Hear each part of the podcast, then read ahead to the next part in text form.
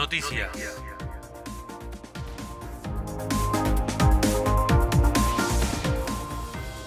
Hubo acuerdo para prorrogar el servicio de transporte urbano de pasajeros. Luego de que la comisión evaluadora desestimara la oferta de la empresa Bahía Sur, ayer el intendente Carlos Aloniti viajó a Neuquén, donde se reunió con el director de transporte provincial, Luis de Brida, y con representantes de la empresa Expreso Los Andes, que en principio dejaría de prestar servicio el 30 de septiembre. Aunque aún no hay detalles del acuerdo, se estima que habrá una prórroga que permita extender el contrato hasta 2022 para mantener el servicio actual. Continúan cerradas las fronteras con Chile. Desde Argentina se programó que el 6 de septiembre se abrirían las fronteras con Chile y Uruguay, pero la medida no se implementó.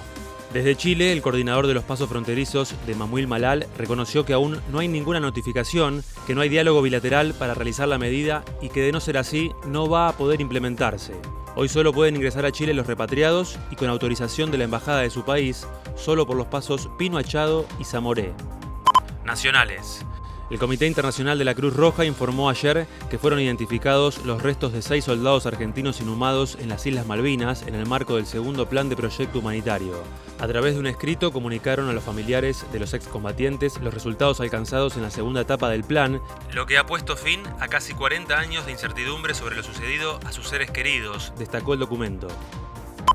Deportes. Liga Profesional de Fútbol. Ayer continuó la decimoprimera jornada con la victoria de Central Córdoba 2 a 0 ante Atlético Tucumán.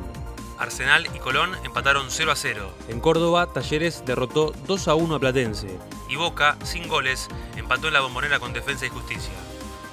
Hoy Unión recibe en Santa Fe a Estudiantes, Argentinos hará lo propio en Paternal ante Patronato, Banfield en el sur espera por Rosario Central y 21 horas en Parque de la Independencia, Newells recibe a River.